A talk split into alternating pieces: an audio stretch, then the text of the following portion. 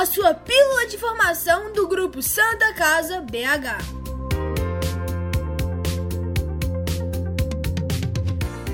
Seja muito bem-vindo e muito bem-vinda à edição de número 15 do Dose de Saúde, sua pílula de informação, saúde e bem-estar do grupo Santa Casa BH. Você que está aí no carro ou em casa, trabalhando ou estudando, já ouviu as nossas outras edições do Dose de Saúde? Ainda não? Então procure pelo Dose de Saúde nas principais plataformas digitais, como o YouTube e o Spotify, para ouvir os outros programas e se manter muito bem informado. Dose de Saúde, apresentação Marcos Coelho. Setembro é o mês de conscientização do câncer infanto-juvenil. Além de conscientizar, a campanha do Setembro Dourado tem como objetivo informar e possibilitar às famílias conhecer os principais sintomas e, desta forma, proporcionar o diagnóstico precoce da doença. Nesta edição de número 15 do Dose de Saúde, vamos conversar sobre o dia a dia de quem convive de perto com o câncer infanto-juvenil. Para o nosso bate-papo, temos uma convidada muito especial, a Ana Beatriz Nojosa dos Santos, que tem 15 anos e está aí na luta contra a doença. Tudo bem, Ana? Tudo, oi, tudo bem? Eu estou muito feliz pela oportunidade de estar aqui falando sobre esse assunto tão importante que é o Setembro Dourado. Bacana. Prazer ter você aqui conosco. Prazer é meu. Também conversa conosco a psicóloga do Instituto de Oncologia do Grupo Santa Casa BH, Juliana Morim Santos. Tudo bem, Ju? Tudo bem? Tudo bem com vocês? É um prazer estar aqui, levando um pouquinho, uma dose aí de informação, conhecimento e um pouquinho da emoção que a gente passa aqui na Santa Casa. A gente está, através desse, desse trabalho, mostrar um pouquinho como que é emocionante estar aqui, como é revigorante e aí tem muito aprendizado. Outra convidada dessa edição do Dose de Saúde é a enfermeira Fernanda Ventura, da Pediatria da Santa Casa BH. Tudo bem, Fernanda? Olá, tudo bem? É um prazer estar aqui. É extremamente importante abordar esse tema para a gente poder levar informação para toda a população para a gente poder cuidar das nossas crianças da maneira que elas merecem.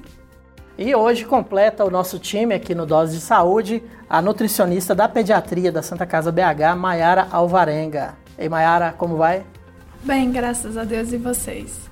Para mim é um prazer imenso estar aqui. Foi muito emocionante receber esse convite, é, falar um pouquinho das nossas experiências de, do quanto eu amo o que eu faço e o tanto que é importante para mim. E também passar um pouquinho de conhecimento para mostrar o que nós podemos fazer por nossas crianças que a gente ama tanto. E levar um pouco de carinho, um pouco de afeto, um pouco da nossa experiência também que a gente tem no dia a dia e dividir o quanto que nós crescemos com tudo isso, com, com o nosso trabalho, com conviver com nossas crianças, o tanto que é importante para nós. Dose de Saúde um podcast produzido pelo grupo Santa Casa BH. A cada ano, ocorrem em média 12 mil novos casos de câncer infanto-juvenil. De acordo com o INCA, Instituto Nacional de Câncer, o diagnóstico precoce e o tratamento adequado proporcionam chances de até 80% de cura. Os sintomas mais comuns da doença são febre prolongada, sem causa identificada, caroço em qualquer parte do corpo, principalmente na barriga, dores nos ossos e nas juntas, com e sem inchaço, crescimento do olho, podendo estar acompanhado de mancha roxa no local, perda de peso, manchas roxas e sangramentos pelo corpo sem machucados, palidez, vômitos acompanhados de dor de cabeça, diminuição da visão e perda do equilíbrio. Ana, o seu primeiro sintoma da doença, o que você percebeu de imediato, foi a perda do equilíbrio? Na verdade, é... eu descobri, né? Eu descobri não, eu não tinha ido diagnóstico. Foi quando eu caí em casa e cresceu um tumor na minha costa. Mas até lá eu ainda não sabia o que, que era. E eu fiquei em junho que aconteceu isso. Aí eu só fui descobrir no final do ano o que era câncer. E essa queda que você teve foi sem motivo, assim, na hora você. É, foi uma queda bem boba, sabe? Eu pensei que não ia dar em nada. Aí começou a crescer, aí minha mãe começou a se preocupar, me levou um monte de médico, uns sete médicos, e todos diziam que não era nada, e só me passavam um remédio e mandava para casa, falando que ia melhorar, Só que nunca melhorava, piorava, doía muito, começava, cada dia ficava maior e eu não conseguia mais andar direito, prejudicava tudo. Tudo estava doendo, sabe? Doía muito mesmo. Tem dias que eu, não, eu não, não dormia à noite por causa que cada posição que eu dormia afetava a minha costa e, e pressionava o tumor. Então eu ficava a noite toda acordada, com medo de machucar mais. E foi bem difícil. Quantos anos você tinha nessa época? Eu tinha 12 anos. E você morava aonde? Eu morava em Manaus. E como é que você veio parar aqui na Santa Casa? Bom, eu sou paraense. E com 3 anos eu vim morar aqui em Minas. Mas com 11 anos de idade eu fui morar em Manaus por causa de oportunidade de emprego dos meus pais. E foi lá que eu descobri que eu tinha o câncer. Mas eu, eu não tinha tantos amigos como eu tinha aqui lá. E lá eu era muito, muito sozinha, né? Então meu pai achou melhor voltar para cá. Por também médicos melhores, né? Família aqui, né? Pessoas, amigos, próximos. Aí eu vim e parei no Santa Casa. O diagnóstico você ainda morava em Manaus e veio para cá? Como é que foi? É, o diagnóstico, eu fiz uma cirurgia porque ainda não sabiam que era, né? Nessa cirurgia, eles descobriram que o tumor estava pressionando é, meus nervos e isso que estava causando muita dor. Ah, então nessa cirurgia, o neurocirurgião tirou uma parte do tumor mas não tirou tudo. Quando, às vezes, quando você tira uma parte do tumor, o tumor aumenta. E isso que aconteceu com o meu. Ele aumentou, mas eu parei de sentir a dor que eu sentia. Só que ele ainda estava lá, né? Aí, com isso, ele mandou direto para um oncologista e nele ele já foi já iniciando a quimioterapia. Você chegou a falar na outra ocasião que o médico enviou os seus exames para o Brasil inteiro. Sim, eles pensavam que era dois tipos de tumor, um pior que o outro. Os dois eu não, não ia andar ou nem ia sobreviver a eles. Ele mandou para vários hospitais e todos diziam mesmo que ia ser um dos, um dos dois, mas qualquer um era ruim, não tinha uma opção boa. E ele já estava até preparando uma cirurgia, movimentando o hospital todo, que ia precisar de médico para cada parte do meu corpo, porque ia ter grande risco né, de vida cirurgia, que eu ia ficar sem andar, que ia ter que tirar o quadril. Mas nisso eu estava esperando o resultado da segunda biópsia, porque ela veio inconclusiva, veio com esses dois tipos, né? A gente não sabia qual que era. E na segunda biópsia veio o sarcoma de Wing, que é um câncer, não vou falar que é bom porque nenhum câncer é bom, né? Mas menos um câncer agressivo, menos agressivo e mais tratável. E aí você foi encaminhada para Belo Horizonte? Na verdade, meus pais que acharam melhor voltar para cá, porque aqui tem a saúde é melhor, né? A área da saúde tem mais médicos, mais especialistas que sabem mais disso, então a gente veio para cá. De acordo com o INCA, os tumores mais frequentes na infância e na adolescência são as leucemias, que afetam os glóbulos brancos, os linfomas, que afetam o sistema linfático, e os tumores que atingem o sistema nervoso central. Também acometem crianças e adolescentes o neuroblastoma, tumor de células do sistema nervoso periférico, tumor de Wilms nos rins, retinoblastoma, que afeta a retina e o fundo do olho, tumor germinativo das células que originam os ovários e os testículos, osteosarcoma, tumor ósseo e os sarcomas. Eu queria saber das nossas profissionais como é a rotina de trabalho delas, cada uma na sua área. Vou começar com você, Fernanda. É, enquanto enfermeira, eu posso falar que o nosso trabalho ele é desafiador, né? E é um aprendizado diário. As atividades do enfermeiro, elas são complexas, né? Eu acho que envolve é, desde a admissão desse paciente, acolhimento dessa família no diagnóstico.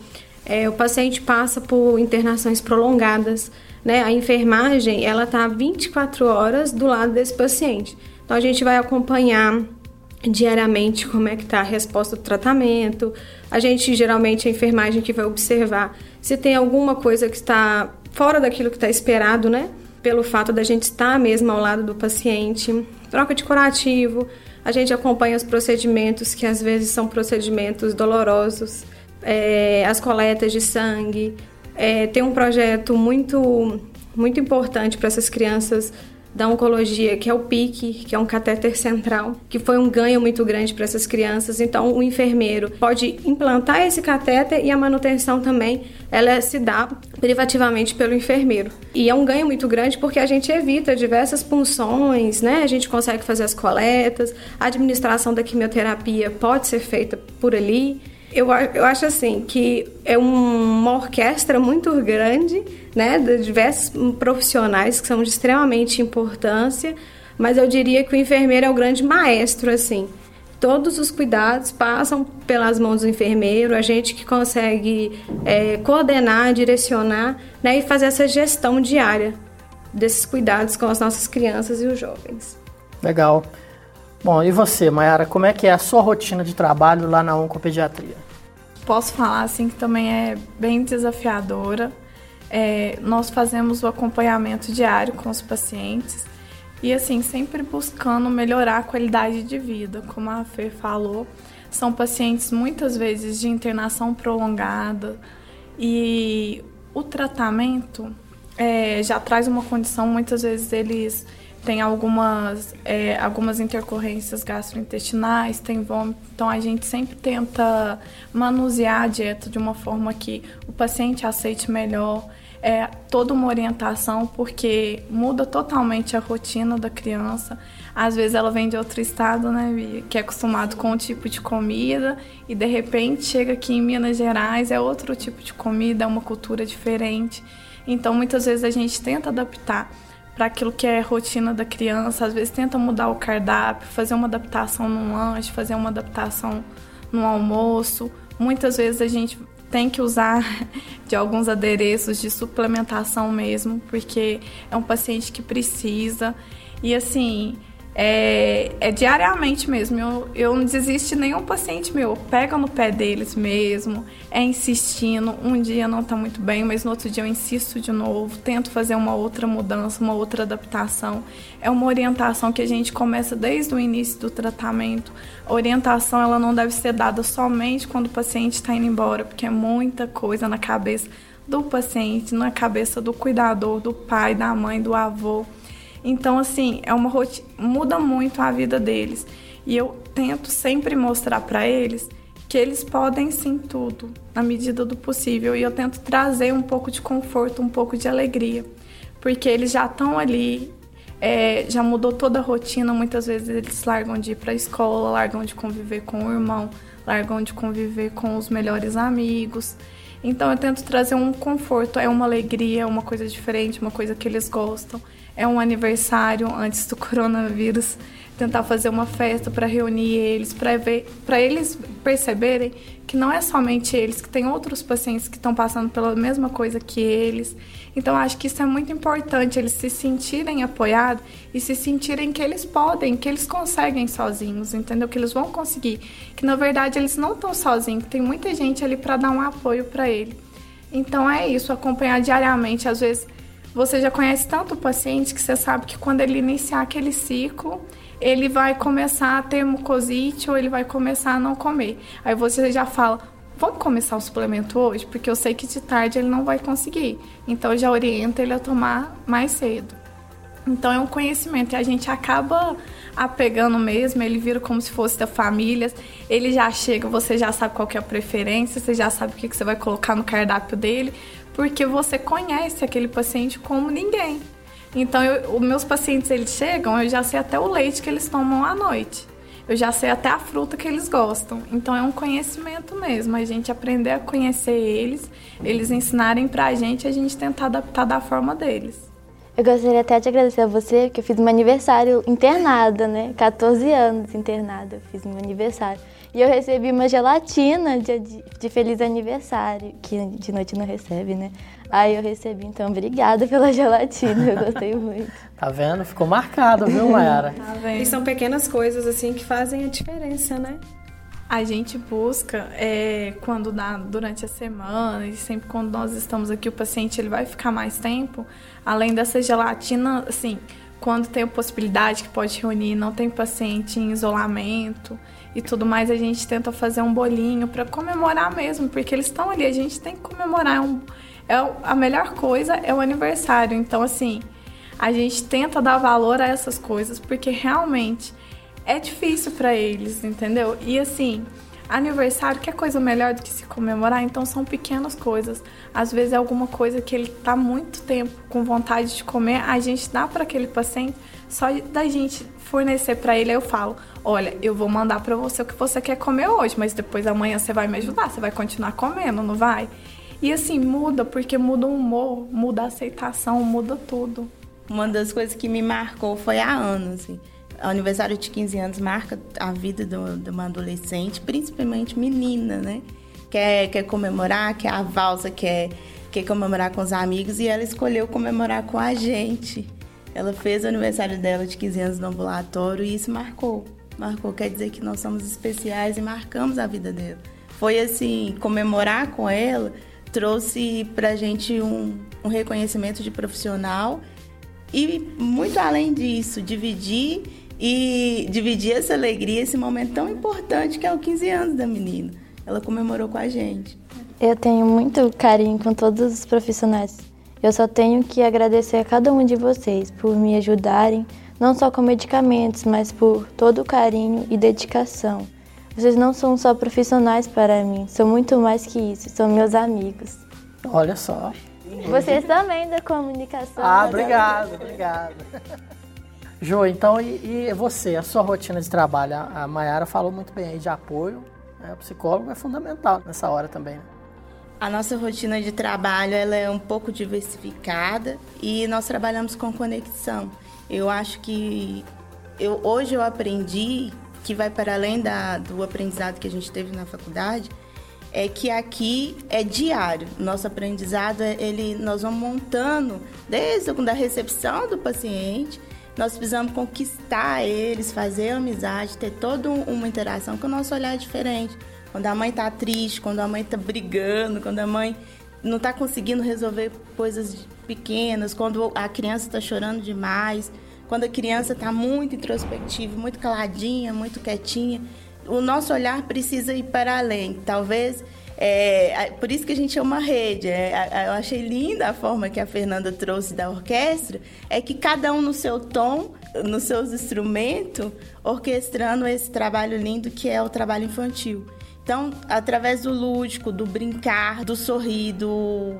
a criança chega, do, do jeito que ela chega na recepção, a mãe chega, eu já sei como eles estão, como é que é, o que está passando, aí eu vou lá, já dou um acolhimento, dou atendimento. Não necessariamente muda aquele padrão psicólogo, precisa fechar numa sala e ter o divã, né, ter o atendimento. Muda muito aqui, nosso, nosso trabalho vai no corredor, vai na recepção, a gente consegue fazer um trabalho mais diversificado, assim, quebra vários tabus da psicologia, trazendo que a conexão acontece em qualquer momento. É claro que você é a profissional da área, mas todo mundo lá na pediatria tem que fazer um pouquinho de psicólogo também, de amigo. Nesse caso não é um papel, é uma, é uma amizade que acaba se tornando verdadeira mesmo, né, gente? Sim, sem a, sem a cooperação das meninas, por exemplo, porque a gente não está na aula o tempo todo, a gente não está no ambulatório o tempo todo, nosso, nosso horário é, é bem reduzido. Então, a, a Fê, a, as meninas da enfermagem, as meninas da nutrição, na hora que está fazendo acolhimento, o olhar delas, é, é, bonito isso, que o olhar delas traz para a gente, Ju, fui lá hoje, não quis comer, não está comendo de jeito nenhum, vamos fazer um trabalho junto com eles? Porque a gente sabe que o comer vai para além né, de só alimentar, alimentar está no psíquico também. A Ju, tá difícil funcionar Lá na enfermagem tem os mitos chorando demais, tá muito irritado na hora que vai pressionar o cateter. E a gente vai no lúdico conseguindo trabalhar isso, tornando esse, esse momento tão difícil muito mais leve e mais saudável. Para as meninas que sofrem, que na hora que está pressionando a criança chora muito, e para a criança e os pais. É, imagino. Os pais também devem sofrer tanto quanto, né? Siga o grupo Santa Casa BH nas redes sociais. Arroba Santa Casa BH vocês já até mencionaram, né, que é, acaba se criando ali um vínculo com cada um que chega né, no ambulatório ou na internação, né, acaba se criando ali uma, uma pequena comunidade, né, um vínculo com as famílias, pacientes, profissionais. Como é que é essa relação de vocês lá? É, eu diria que o câncer ele é um diagnóstico familiar. né? Então não adoece somente a criança, o jovem, adoece o pai, a mãe, os tios, os parentes próximos, né? E normalmente o tratamento é necessário internações muitas das vezes prolongadas. Então, o que a gente escuta muitas vezes, até da própria criança, da própria familiar, que ali se torna uma extensão da casa deles, né? E que nós, profissionais de saúde, de uma forma geral, a gente se torna uma segunda família. E eu acho que é justamente o que acontece. Esse vínculo ele é muito presente dentro da oncologia. Isso torna-se muito cada vez maior a nossa responsabilidade enquanto profissional, né? Porque você começa a ser referência para aquela família. Igual a Ana falou, vem de outro estado, né? Muitas das vezes perde o vínculo ali com aquele familiar e aí a, fam a família dela agora vai se tornar o enfermeiro, o médico, a nutricionista, o psicólogo, né? É inevitável o vínculo. Eu acredito assim que é um trabalho de muita, de muito amor, de muita doação diária para a gente poder conseguir um trabalho de sucesso. Sempre quando tem alguma data comemorativa, alguma coisa, eu sempre gosto de estar aqui para participar das coisas, para todo mundo, né? Como teve o Dia das Mães, eu trouxe umas florzinhas. Ah, eu não entreguei para vocês, ó. eu entreguei para as meninas lá da recepção, da oncologia, né? Porque não pode entrar lá, né? A própria campanha Setembro Dourado, é. parece que vai fazer bastante participação aí esse mês, né? Ah, eu gosto de ajudar, gosto de estar junto, porque são muito importantes para mim, né? Meu aniversário, eu falei pra minha mãe, tem como morar com eles, mãe? Ué, eles passaram meus últimos comigo, me ajudando sempre lá. Aí minha mãe é, comprou um bolo, a gente fez lá a festa, né? Com os meninos também que estavam em tratamento. Foi muito, bem legal meu aniversário, eu gostei muito. E é muito uma família pra mim, sabe? Todos são, desde a recepcionista até o médico, até um beijo pra Fânia, é, a todos mesmo, porque é uma família, né? Porque, tipo, quando qualquer intercorrência que acontece, eu vou correndo pra cá. Eu sempre tive muitas convulsões e sempre que eu vinha, a Fernanda já estava lá, já me esperando na porta do hospital. É muito minha família mesmo. A minha frase preferida é que o paciente não é só um paciente, ele é o amor de alguém. Então aqui eu, eu penso muito que eu não estou tratando a doença, eu estou tratando aquele paciente, eu estou tratando a família dele. Eu acho que não tem como a gente não apegar. E todo mundo fala, é, Mayara, mas como você lida? Ah, eu, é, profissional de saúde não pode ter sentimento. Eu vou falar, a gente tem que controlar sim, mas eu não trocaria esse meu sentimento por nada. Eu não gostaria de ter, porque eu acho que a partir do momento que eu não tivesse esse sentimento, não conseguisse ter essa troca com o paciente, eu não teria empatia, eu não estaria fazendo o meu serviço, o, meu, o que eu sempre sonhei aqui. Eu acho que assim, se a gente não tem esse afeto, esse vínculo, igual você falou, você perguntou se a gente dá um de psicólogo com a mãe. Acaba que a gente percebe muito. Muitas vezes eu chego pra Fernanda, Fernanda, tá acontecendo isso, Ju, tá acontecendo isso porque a gente acaba desenvolvendo uma relação muito boa. E a partir dessa relação, às vezes em uma conversa que você descobre por que, que ele não tá comendo, porque ele tá triste, porque ele queria passar o aniversário do irmão com ele. Aí às vezes uma videochamada vai resolver isso, ele vai ficar mais feliz, ele vai voltar a comer. Então assim, é ter empatia, olhar o paciente não como aquela doença, olhar o paciente mesmo, olhar quem é a Ana, o que que a Ana gosta o que, que está acontecendo com a Ana. Se eu não souber quem é a Ana eu não souber o que está acontecendo com a Ana em si, o que, que ela está sentindo, como que eu vou tratar ela? Não é a doença, é a Ana. Ela é uma adolescente, ela é uma pessoa, ela é uma filha, muitas vezes ela é irmã, ela é uma neta. Então a gente tem que conhecer o paciente. Uma das coisas que eu aprendo aqui que não é um conto de fadas, né? A gente vive o mundo real o tempo todo. Aí tem momentos de alegria, tem momentos de tristeza. Uma das coisas que, que a psicologia vem muito é que às vezes a mãe precisa de um atendimento psiquiátrico, precisa do o nosso olhar precisa, ela tá tá totalmente desnorteada, a criança está desnorteada. Então o nosso olhar tem que ser para pequenos detalhes aos grandes. Porque às vezes, assim, tem uns embates com, com uma alimentação errada, tem, tem uns embates que tá entrando gente demais a alimentação errada é quando dá um jeitinho de burlar ali. Uma escapada. Dá uma, dá uma escapada. Vai, vai ali. Que vai puxar a orelha. desse jeito, explicar o porquê que não pode. Isso, então nós somos família em todo sentido. Tem, tem momentos que a gente precisa orientar no cuidado do, do da higiene vamos junto, vamos, vamos lá, tá, precisa lavar. Então, o nosso trabalho de quando a gente fala que é uma família, é em todo sentido. Tem momentos que vai ser excelente. Precisar puxar a orelha, puxa também, né? Precisar de puxar a orelha, nós vamos puxar. Isso, sempre o necessário para um bem maior, que é tratar, tratar a doença da melhor forma possível. E para além disso, tem uma criança ali, tem um sentimento, tem uma mãe tem um pai, tem uma família que que está por trás disso tudo. Então, quanto mais, porque a gente sabe que tem vários momentos eu escuto eles falando assim: eu queria estar no lugar do meu filho, quem dera fosse em mim. E então, se a gente não cuida deles também, eles não dão conta. Então, é, essa família tem várias facetas.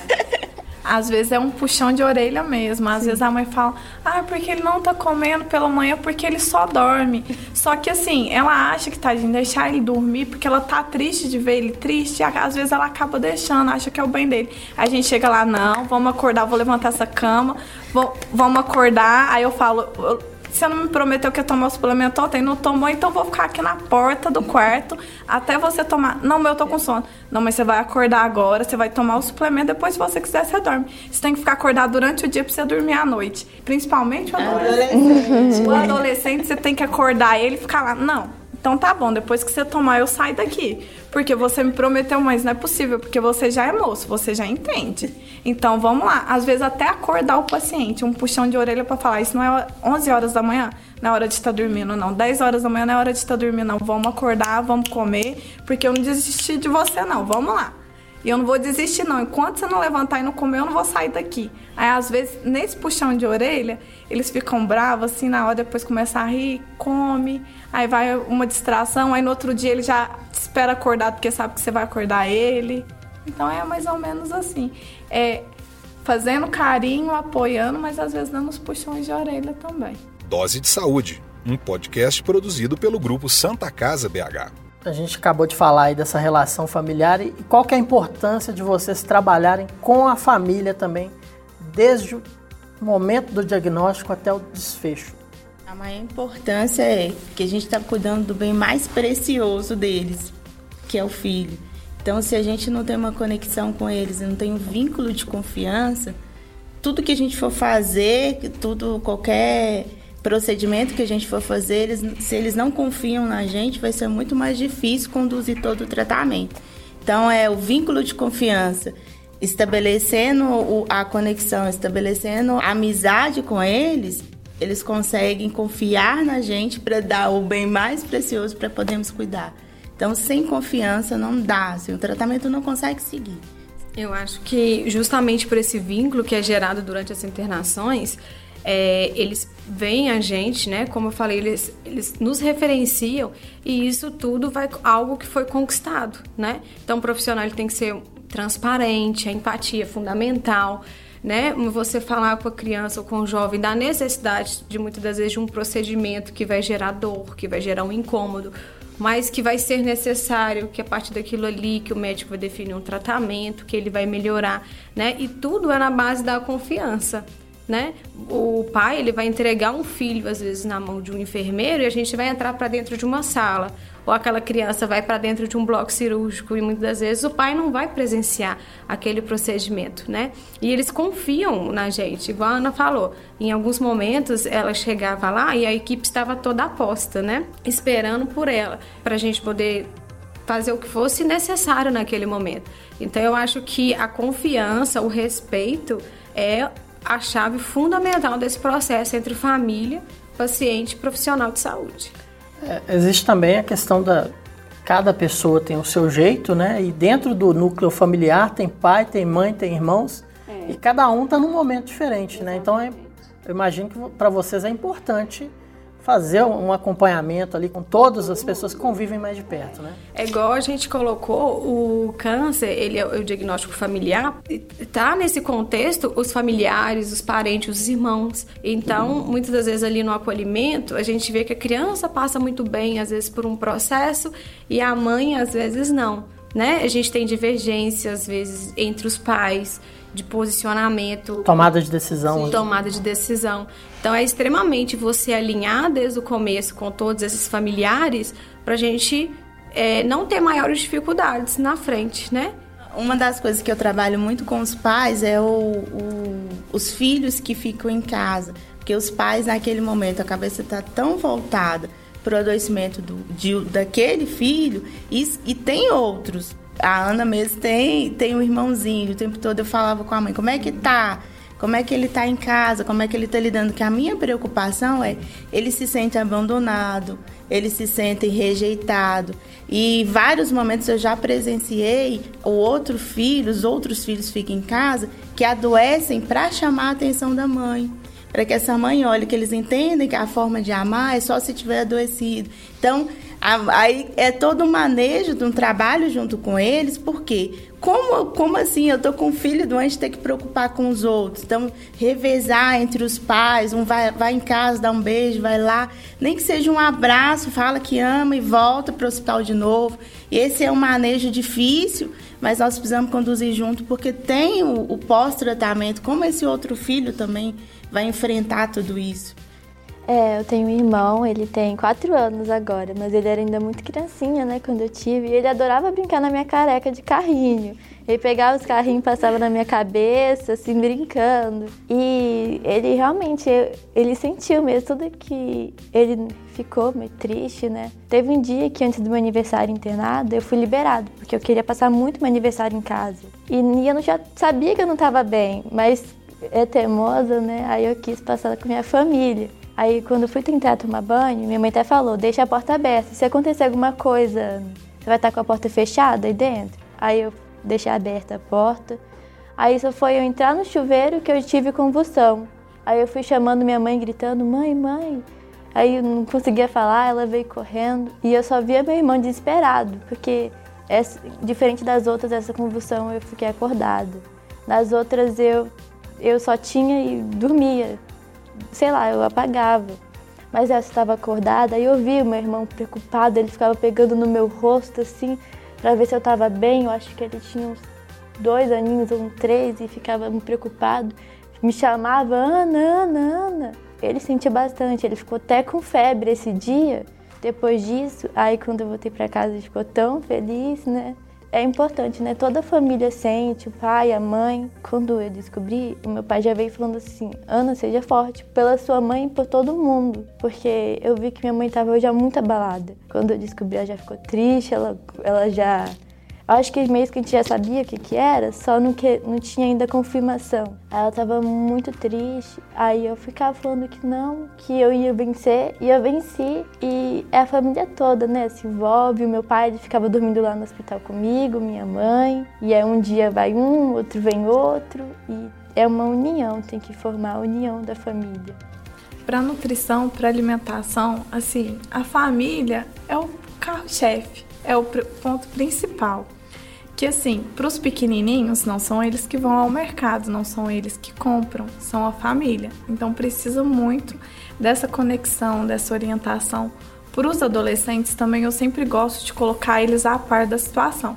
Eu dou orientação para os pais, mas dou orientação para eles também. É muito importante a gente ter essa relação com a família, porque eu vejo que o alimento é uma das coisas que os pais e as mães é uma das únicas coisas durante o tratamento que eles têm a certeza que eles conseguem controlar.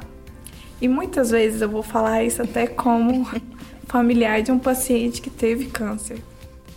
A gente quer o quê? Agradar. Porque ele já está passando por um tratamento, ele já está sofrendo, ele já está sentindo dor.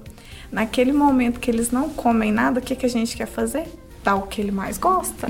É errado, mas vamos dar o que ele mais gosta. Mas muitas vezes a gente faz isso na maior das boas intenções, na maior inocência do mundo. Por isso que eu gosto muito de frisar as orientações com eles do que pode, do que não pode, porque às vezes a gente faz isso na ilusão que, nossa, aquela pessoa que a gente ama vai melhorar, vai comer, vai ficar forte. Mas muitas vezes, às vezes eu compro uma coisa que não pode, vai dar uma infecção gastrointestinal, aí ele vai ficar ele vai passar mal e vai ter que vir para o hospital. Então, por isso que é muito importante a gente mostrar para eles o que pode, o que não pode e explicar o porquê que não pode. e a gente tentar traçar alternativas. Por exemplo, eu gosto de pizza, a gente não vai comprar uma pizza da esquina, mas a mamãe, a vovó, que é boa na cozinha, vai aprender a fazer uma massa, vai comprar uma massa pronta, vamos fazer um recheio mais saudável, vamos cozinhar em casa. Se for adolescente, né, Ana? É bom que já pode colocar o filho ali para ajudar fazer, vai participar, vai ser uma coisa da família, onde todos vão sentar, onde todos vão comer e não vai trazer nenhum risco para a criança. E assim, aquele paciente ele está no hospital, a família tem que ser orientada para não trazer as coisas de fora. Porque senão traz, pode fazer mal para o paciente, ou o paciente do lado pode ver, pode ficar com vontade. Então a gente tem que ter muita confiança daquela família. Ela tem que realmente confiar em você e acreditar no que você está falando. Porque se ela acha que o que você está falando é mentira, ela vai trazer tudo. Ela vai dar tudo, ela vai dar coisas que não vai fazer bem para o paciente durante o tratamento que vai às vezes intensificar é, os efeitos adversos de uma quimioterapia. Então, a gente tem que passar confiança, a gente tem que ter um vínculo e eles têm que ter também com a gente é, aquela liberdade de chegar e falar: Mayara, eu não tô trazendo nada, mas ele tá com muita vontade de comer isso. Pelo amor de Deus, arruma alguma coisa pelo menos parecida. Eles chegam pra mim e falam, entendeu? Ela tá com muita vontade de comer isso. Será que não tem como você arrumar? Eu não quero trazer, mas será que tem como você arrumar? Porque ela tá triste, senão eu vou acabar trazendo. Então, por isso que é importante a gente ter essa relação que antes deles fazerem a arte, pelo menos eles vão te contar você vai poder então é extremamente importante esse vínculo, porque se você tem o um vínculo com aquele familiar, mesmo se ele for fazer a arte, ele te conta é, antes. Ele te conta. Entendeu? Ele te conta e você vai é. pelo menos orientar ele o que, como que ele vai fazer, entendeu? Tá bom? Em todo o meu tratamento, eu sou eu amo amendoim. E não pode comer amendoim, né? Mas eu amo demais amendoim.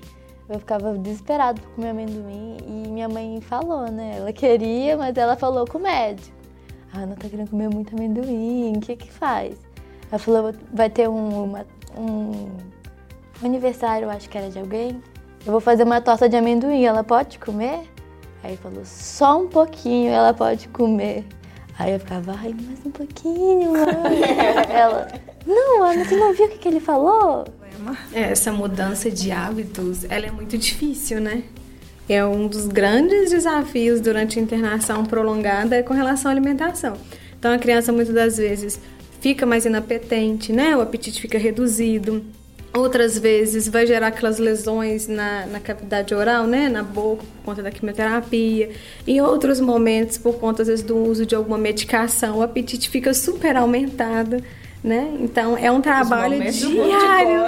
É, os momentos do corticoide. É um trabalho diário que a gente tem que ser feito com essas crianças, com os pais, né? Nós não somos pessoas ruins, viu, Ana? É, aproveite você. E quando, sempre que possível, a gente senta, a gente discute, a gente leva isso para a equipe, para a gente achar uma maneira, né, de liberar alguma coisa que vocês queiram muito, alguma fase do tratamento que já seja permitido, né? Acompanhe as notícias do grupo Santa Casa BH e fique sempre bem informado. santacasabh.org.br Bom, a própria Maera falou aí a respeito das orientações para a família e isso deve ser, em alguns momentos, uma barreira para vocês, né? Principalmente as famílias mais humildes, que tenham uma dificuldade de compreender essas informações. Como é que vocês trabalham isso aí? É, a gente trabalha com um público muito diversificado, né? Aqui na Santa Casa. Pacientes de vários municípios, de várias regiões.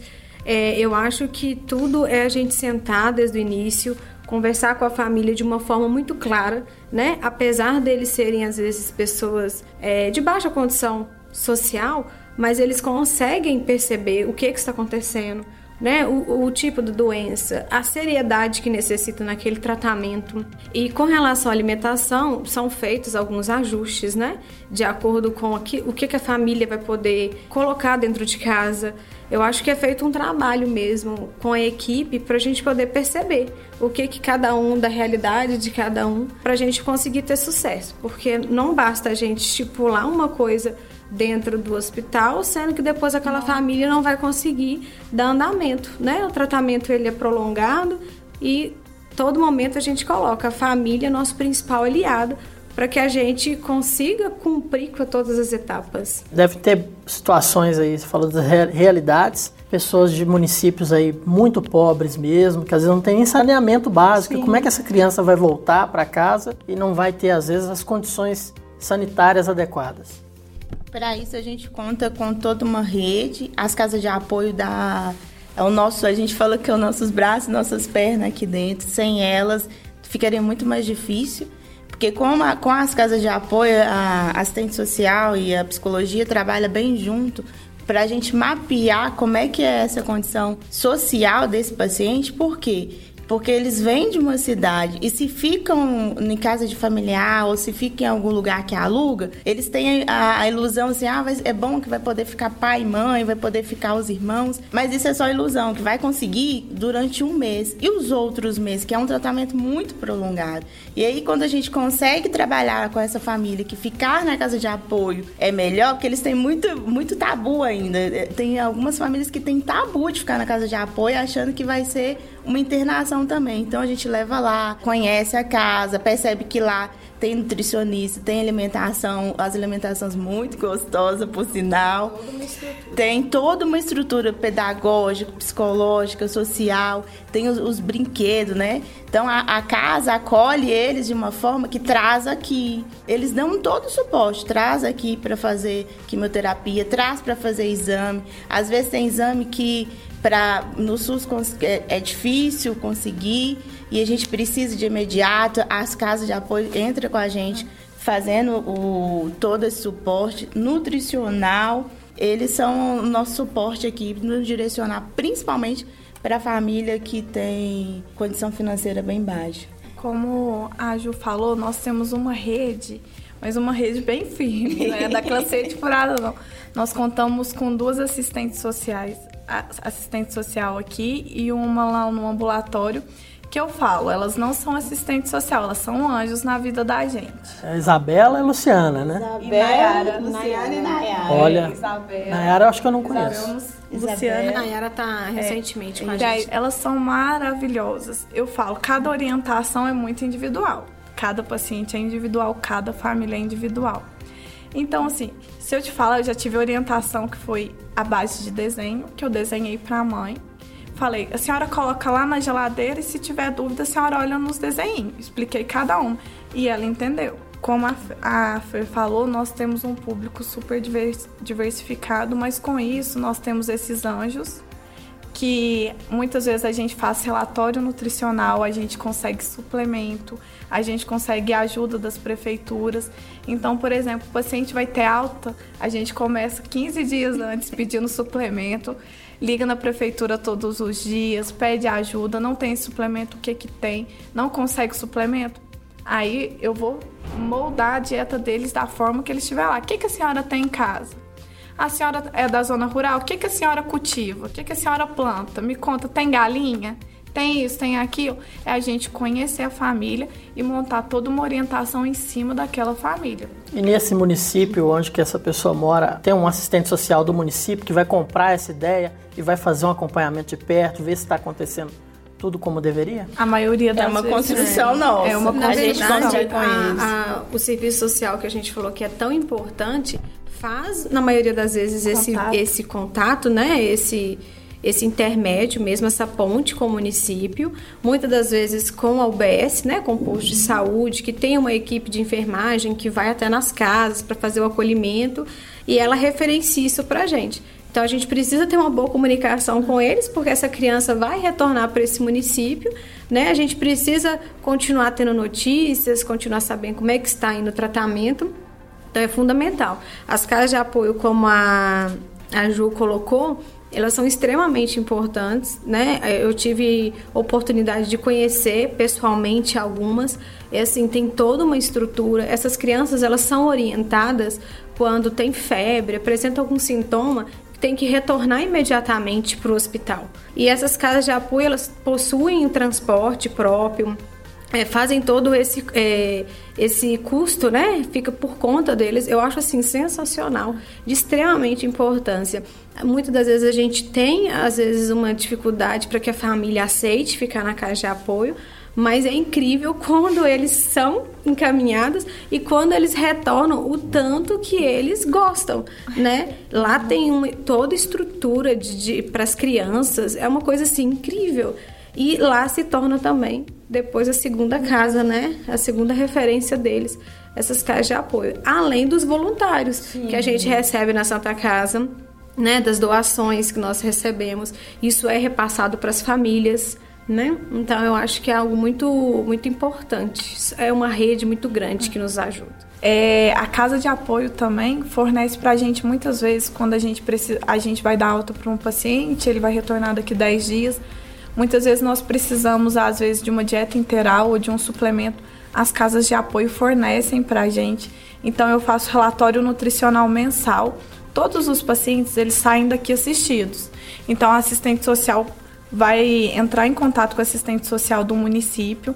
A assistente social do município, quando consegue liberação dos suplementos mensais, ela liga e fala: Luciana, a gente conseguiu o suplemento para o paciente tal, já tem um mês, a mãe ou qualquer familiar pode buscar no posto de saúde ou na secretaria municipal de saúde. Então, todos os pacientes eles já saem daqui encaminhados. Se a gente vê que não tem realmente condição, porque é a realidade da gente. Muitas vezes a gente acha que não vai atender esse paciente, mas às vezes a gente percebe que aquele paciente não está comendo e pergunta o que, que é aquilo, porque ele não tem em casa.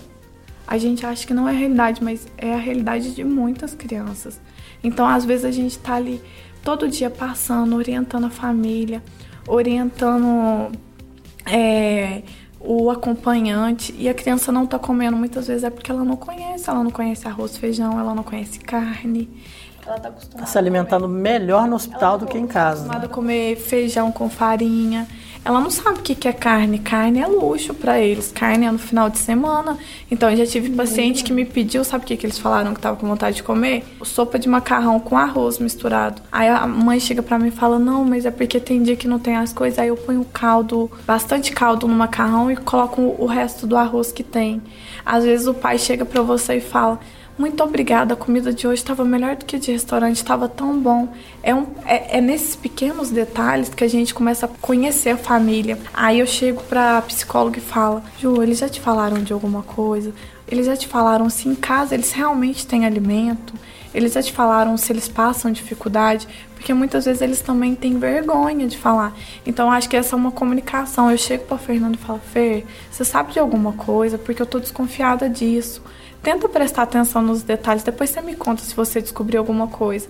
Mas assim, as crianças não saem daqui desassistidas, a gente tem uma rede muito grande. Eu acho que a equipe multiprofissional aqui realmente é uma coisa assim que é a luz dos meus olhos, porque eu vou falar, funciona muito bem. É psicólogo, enfermeira, assistente social. A gente precisou de alguma coisa, a gente chama uma, no, no instantinho tem todas lá. então, assim, é muito importante mesmo esse apoio dose de saúde. Uma das coisas que lá fora, né, as famílias não talvez vê aqui com um lugar muito triste, vê, ah, teve doença, aí tem aquele tabu que eu trabalho muito com os pais, é, câncer logo morte, eu falo, não, câncer logo vida, porque nós estamos aqui para conduzir a vida, e seja ela o tempo da finitude que, que um Deus maior permite. E uma das coisas que, que me deixa deslumbrada é quando chega uma, um paciente aqui, teve uma paciente especial que marcou muito a vida da gente, que não tinha sapato, não tinha, não sabia nem calçar chinelo, sapatinho, nada, e era um frio danado e nós conseguimos para ela. Ela falou: "Tia, ela era muito magrinha, que chegou aqui muito muito desnutrida. Tia, me ensina a andar" de sapatinho, me ensina a andar de tênis. E uma das coisas que as crianças falam com a gente, tia, aqui eu tenho tanto de coisa legal. Eu ganho boneca, eu tenho brinquedo, eu tenho roupinha. Então, a gente, quem tá lá fora, vê aqui, vê dentro do hospital, fala, nossa, paciente oncológico pediátrico, não, que tristeza. Não, tem vida aqui, tem coisas boas, tem coisas boas acontecendo o tempo todo aqui também. É, eu diria que até mais coisas boas, né? Sim, do sim. que qualquer outra coisa. É, é igual a gente tinha comentado do bolo. Às vezes um bolo simples, dois caixinhos de balão, elas ficam deslumbradas com o aniversário. Aí a gente faz suco, né? Aí é suco, bolo, elas ficam deslumbradas.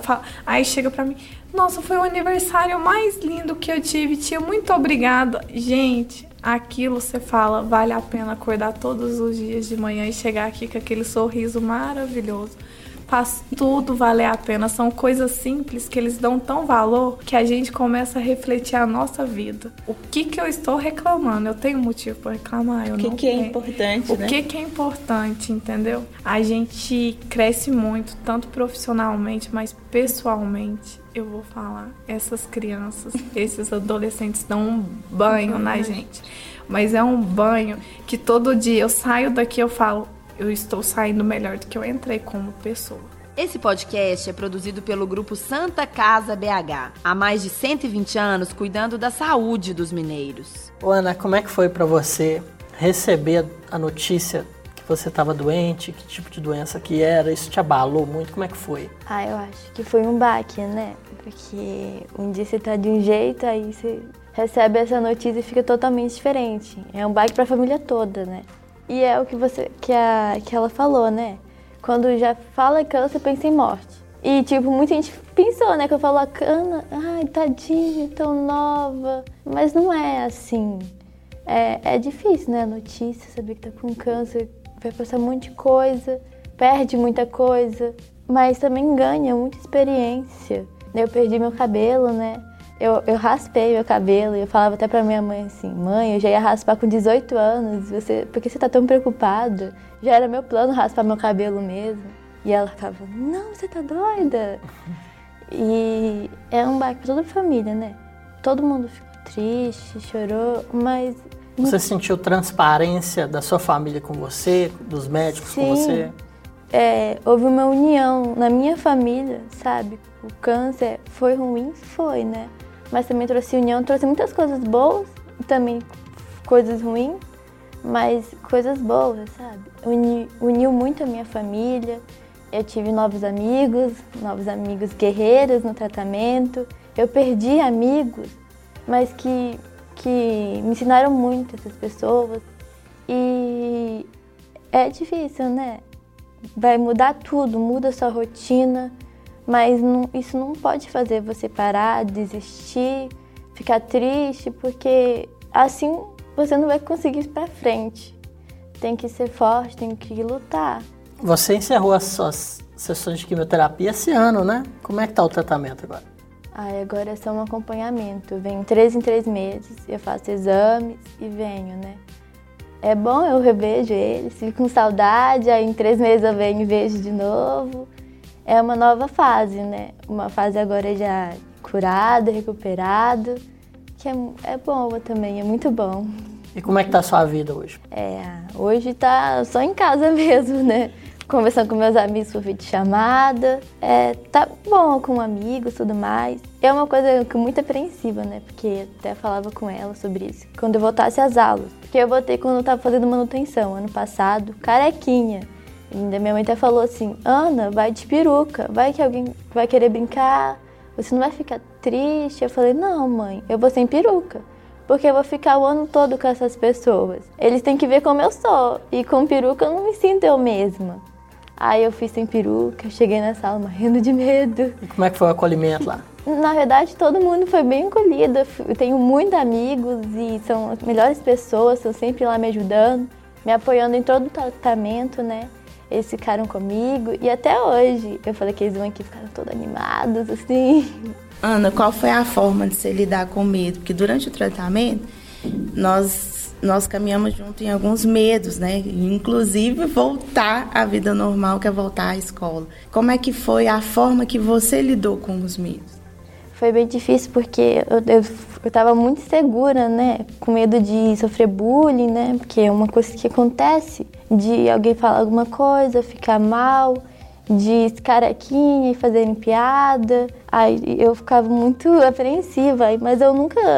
Eu, tinha, eu tenho uma peruca, só que a peruca ela coça muito a cabeça. Principalmente quando é careca, coça bastante. Aí eu nunca gostei de usar. E principalmente as pessoas do hospital sempre me incentivaram muito, sabe? E eu acho que eu, poucas vezes eu usei peruca, porque eu gostava muito, eu me achava, eu me acho linda, careca. Yeah, e se eu tiver a outra blogueirinha. se eu tiver outra oportunidade, eu falei pra minha mãe que vou deixar meu cabelo crescer, eu vou raspar e vou doar ele e vou ficar careca de novo. Aí ela fica, tem certeza? Eu tenho, mãe. É toda moderna, né? A Ana é bem moderna, né? É. Com a calça jeans rasgada, um tênis All-Star, né? É coisa chique, né? Combinando jaqueta. Eu, eu amo All-Star, minha, é minha paixão All-Star.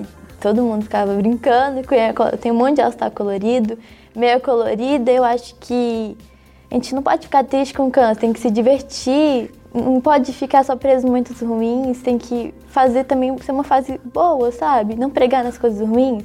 Vai ser coisas ruins, mas sempre sorrindo, feliz. Eu vinha com umas meias coloridas de temática, de Bob Esponja. Eu gosto de Bob Esponja, fazer um monte de coisa. Porque eu acho que é legal, né?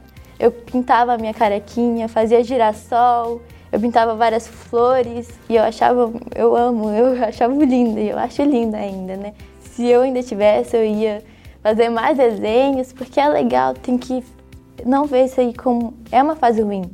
Mas você vê isso como ruim, vai piorar muito o tratamento. Tem que ser otimista, né? Tem que ser otimista, porque se você vê como coisa ruim, você vai ficar triste, vai parar de querer fazer as coisas, parar de comer. Teve momentos que eu também não gostava de muito de comer, porque os medicamentos, né, às vezes deixam a boca com um gosto diferente para comida, mas comia, porque faz bem, né? Tem que fazer isso. E como é que foi pra você a sua última sessão de quimioterapia? O que, que você sentiu no dia? Nossa. Nossa, ai, foi difícil, nossa. Eu tava, entrei lá já nervosa com todo mundo, pensando, nossa, eu não vou ver mais todo mundo todo dia.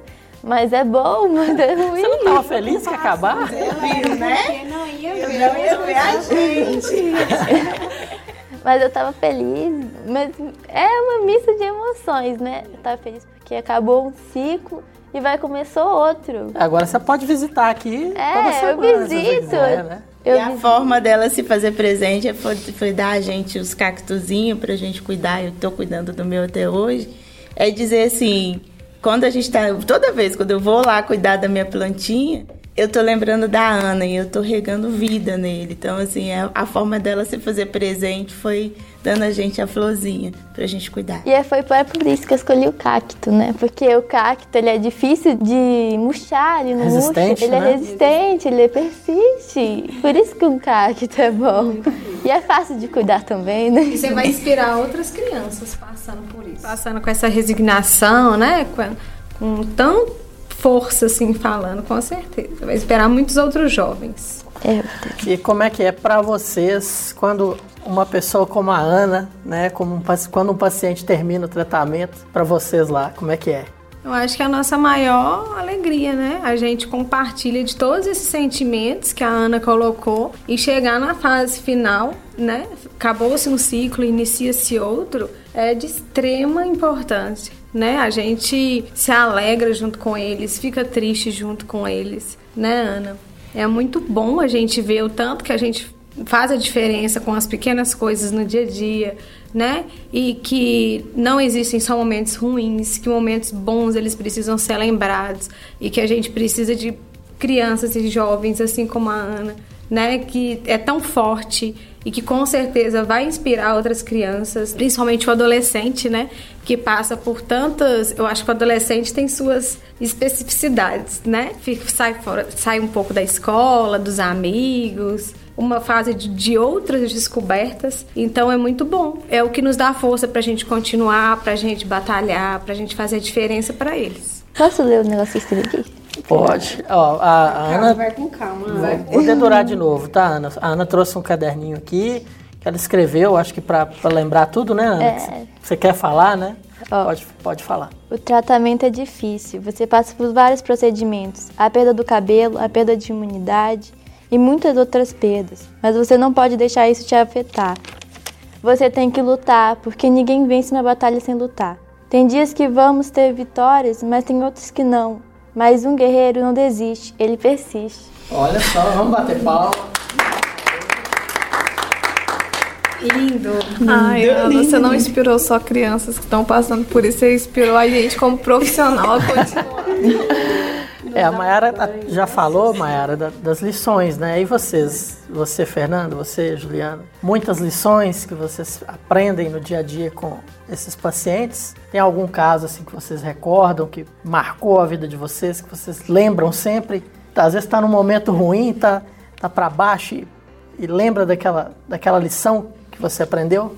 Um, do, um dos momentos que mais marcou minha vida, quando eu recebi a, a notícia da recidiva da minha mãe, hoje ela não está mais aqui com a gente, é, eu acabei de receber, acabei de pegar os resultados, e quando eu cheguei no ambulatório, assim, talada, recebi um abraço, um abraço de um paciente muito especial para a gente. Era uma menina, é uma menina linda, é uma menina muito difícil, mas ao mesmo tempo ela trazia vida, trazia alegria. Ela me deu um abraço tão Titia, que saudade! Pulou no meu colo. Quando eu assustei, ela já estava no meu colo. E esse abraço mudou minha vida. Esse abraço mudou meu olhar, mudou eu conseguir cuidar da minha mãe, e dar o melhor para ela. O melhor foi um dos paliativos que eu aprendi aqui. Cuidar da minha mãe no paliativo eu aprendi aqui. E eu consegui dar dignidade, consegui dar amor. E hoje eu sou apaixonada assim pela lembrança, pela saudade, o luto. Eu aprendo passando com essa alegria das meninas. Então, fez toda a diferença na minha vida como pessoa. Dose de saúde, a sua pílula de informação do grupo Santa Casa BH. São várias histórias que se a gente for contar assim, né, a gente se emociona. Com cada criança tem um jeitinho especial, né? Eu vou falar de uma que, que, recém, que está com a gente internado, é uma criança de 4 anos, que toma uma injeção todos os dias no braço. E assim, a injeção é algo que não é só difícil para as crianças, né? Eu adulto, eu não sou. A gente tem uma versão assim, aquela picadinha que a gente fala, aquela picadinha que não dói nada, a gente vê adultos sofrendo por conta disso. E essa criança, então, 22 dias tomando essa injeção, é, e aí ela escolhe cada dia uma tia para poder dar a injeção. Então vai o enfermeiro para poder dar a injeção, né? Eu falo que é todo um ritual. Não não é somente ir lá aplicar injeção, tem toda uma história por trás. E aí, todas as outras pessoas, todos os enfermeiros da equipe têm que estar presente. Ele fala: Não, eu quero todo mundo aqui comigo. E cada um segura uma mão, um pé, um braço, e ele não, não não se debate, não grita, não chora, gente. Mas é só pelo fato de estarem ali com pessoas que ele confia, né? Escolhe aonde quer ser dada a injeção e a gente a aplica e depois sai todo mundo do quarto dele. Então, assim, a gente vê como eles são fortes, né? Uma criança de 4 anos passar, às vezes, por aquela picadinha todos os dias, que acho que um adulto passando por isso, acho que ele ia temer, sim, né? Sim. Reclamar. É, e são coisas que prejudicam tratamento, né? Então aquela ingenuidade daquela criança, né? E a gente vai, a gente escolhe o melhor, o melhor horário, né? Que às vezes ele prefere e tem todo esse ritual diário lá na oncologia pra gente poder dar essa picadinha nessa criança. Mas isso faz toda a diferença, né? Faz toda a diferença na vida. Ou, ontem mesmo, uma das nossas princesas Frozen, ela se ela gosta que chama ela de princesa Frozen. Ela chega toda alegre e tia Ju, vamos montar quebra-cabeça, porque se a gente montar quebra-cabeça, que eu ensinei ela a controlar a ansiedade e a paciente, a gente montar, eu fico calma e na hora da injeção eu vou estar muito mais calma. E, e no lúdico a gente vai conseguindo fazer desse momento tão difícil mais, mais leve, leve, muito né? mais leve. Eu, eu, a Mayara falou de uma frase e eu gosto de uma também que eu, que eu coloco como lema mesmo diário para gente enquanto profissional, que é domine todas as técnicas, conheça todas as teorias, mas ao tocar uma alma humana seja apenas uhum. outra alma humana, né? E essa questão da humanização é muito importante para essas crianças, né, Ana? Faz toda a diferença, né? Eu escolhi a nutrição porque meu pai foi paciente oncológico e precisou de nutricionista.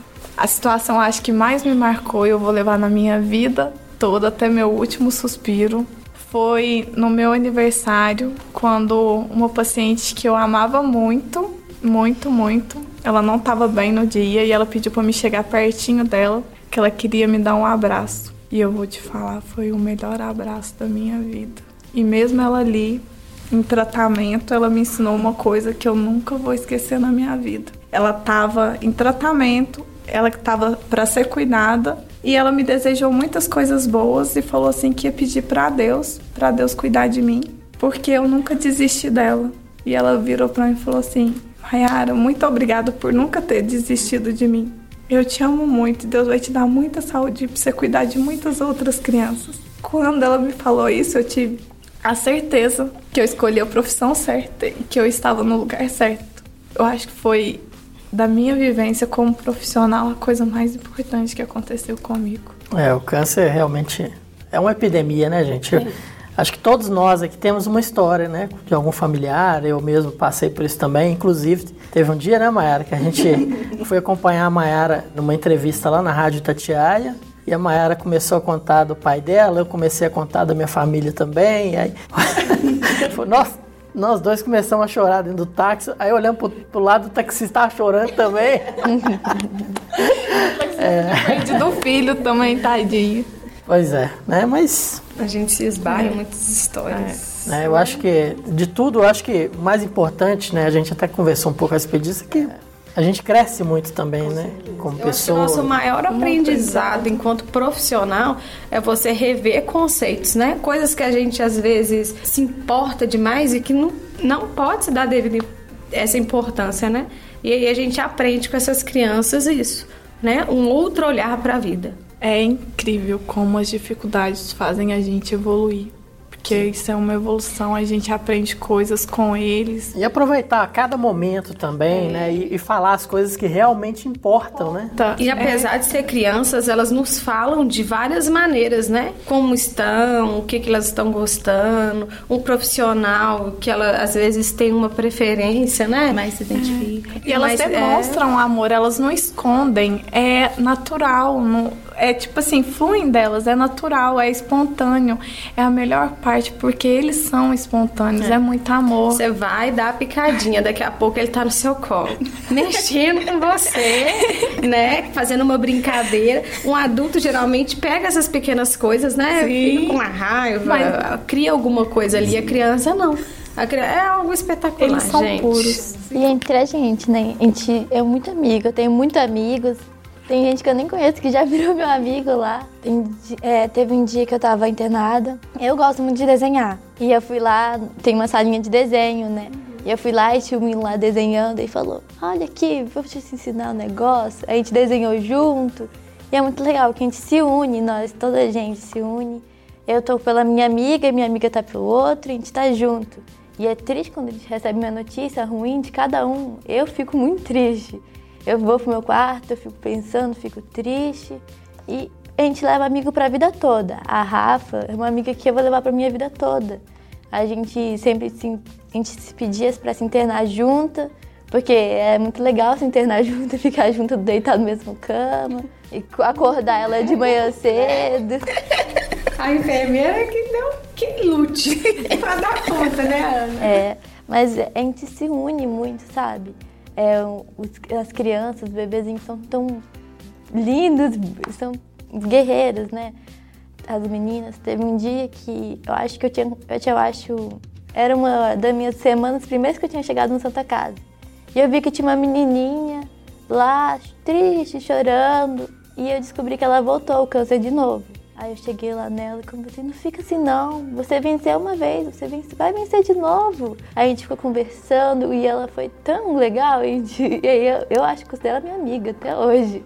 E aí a gente encontra, conversa, e ela tá bem, e a gente conversou, eu falei do meu tratamento, ela falou do dela, e foi trocando amizades, a Esther que teve também. Eu, eu, acho que na primeira internação eu internei com ela. E ela é uma alegria, ela era a alegria do quarto, né? Que ela, era, ela expandia vida, felicidade. E ela vai ficar guardada pra mim pra sempre, sabe? Porque ela foi muito especial pra mim. Porque eu e ela nos apoiamos muito no, no tratamento e quando ela se foi, foi difícil pra mim demais eu falei com a mãe dela, né? Porque ela é muito querida por todos.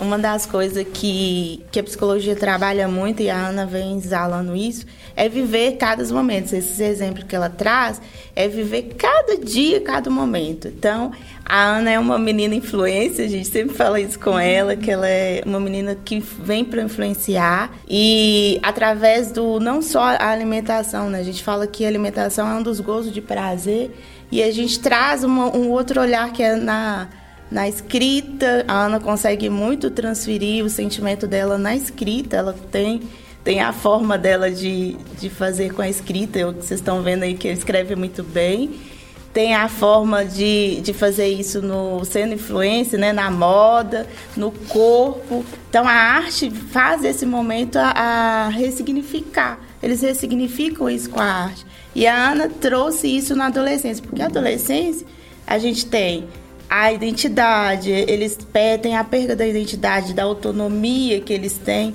Então acaba perdendo isso aqui, que a mãe tem que ajudar a dar banho, o familiar volta, então eles acabam perdendo essa autonomia que eles estão conquistando e através da arte eles conseguem ressignificar esse momento. E a Ana é uma adolescente que vem para influenciar, vem para dizer para os nossos outros adolescentes que vale a pena, que tem como, tem vida. E essas outras nossas amigas que não estão mais com a gente aqui hoje, elas vêm para nos ensinar. É o que a Ana explicou, é, elas trazem vida. Então a gente traz tudo que todo aprendizado delas todas com a gente e a gente leva para nossa vida. Não tão mais presente, mas está aqui dentro de cada um de nós.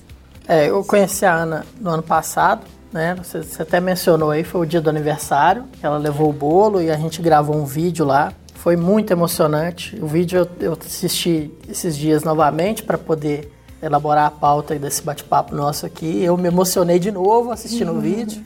E para você que está nos ouvindo, é, recomendo que vá lá no YouTube da Santa, do Grupo Santa Casa BH, ouça esse podcast também pelo YouTube, que a gente vai colocar o link desse vídeo especificamente na descrição lá do, desse episódio do podcast. Então, se você está ouvindo já pelo YouTube, bem embaixo aí na descrição vai ter o link para você acessar e assistir esse vídeo do aniversário da Ana, que ela dá mais uma lição, né, pra gente lá, deixa a sabedoria dela pra gente lá. Esse dia até aconteceu uma coisa bem legal e especial para mim que eu vou guardar um momento, né, que eu vou guardar para sempre, que tava toda arrumada esse dia que eu gosto de me arrumar, né?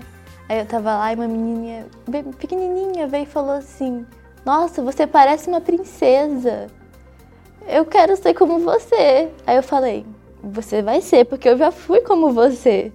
Aí eu falei, você vai ser, você vai ser uma princesa linda. Aí a gente começou a falar de princesas. Aí qual é que a gente gosta mais? E ela já é uma princesa, ela não, não vai ser, ela já era uma princesa e é, né? Siga o grupo Santa Casa BH nas redes sociais. Arroba Santa Casa BH. Bom, a Ana descobriu. Você tinha 12 anos, né, Ana? Quando Sim. descobriu que estava doente. E vocês, quando tem que lidar com crianças menores, como é que é explicar a doença para essas crianças e explicar todo esse processo pelo que elas vão passar. É, apesar né, de se, se tratar de um diagnóstico na criança, elas entendem né, da maneira delas que algo está acontecendo. Né? Então, antes, como elas ficavam só dentro de casa, né, pensando numa criança menor que ainda não está no período escolar, tinha o pai e a mãe como referência e agora se vê dentro de um hospital, né? É, internada, com várias pessoas ali manipulando ela o dia todo. Então é extremamente importante a gente sentar, conversar, né? É, apesar de ser uma criança, de ser um jovem, é, ele vai entender o que, que está se passando né? Que ele vai precisar tomar o um remédio nos horários, que alguns procedimentos são necessários, né? Que aquilo ali é um período que daqui a pouco ela vai retornar para casa, vai retornar para os amigos que elas gostam, né? O jovem tem a questão muito presente hoje que é a internet. Então eles buscam e já chegam para a gente com aquela pergunta bem elaborada, né? E cabe a nós conduzir tudo isso, né? Saber que existem fontes seguras na internet para poder gerar esse, esse, tipo de informação. A gente trabalha muito com a questão lúdica, né? Se tratando em pediatria, de extrema importância.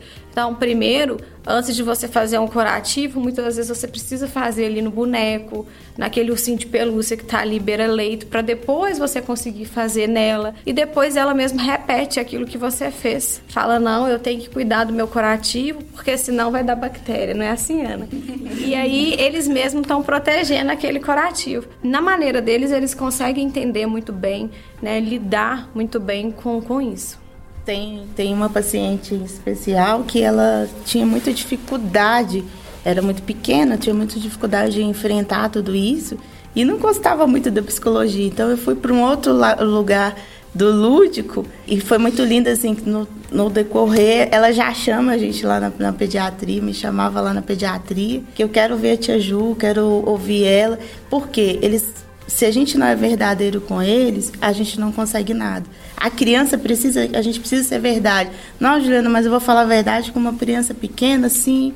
Verdade dentro daquilo que ela dá conta de ouvir e quanto mais verdadeiro a gente é com eles, mais a gente conquista eles. E quanto, eles mais, eh, quanto mais eles sabem, mais eles nos ajudam. Então, eles sabem o nome do medicamento, eles sabem o que, que vai fazer no catéter. E a gente pergunta a eles na recepção: o que, que você veio fazer aqui hoje? Eles sabem, não, vou vir, só vir um médico.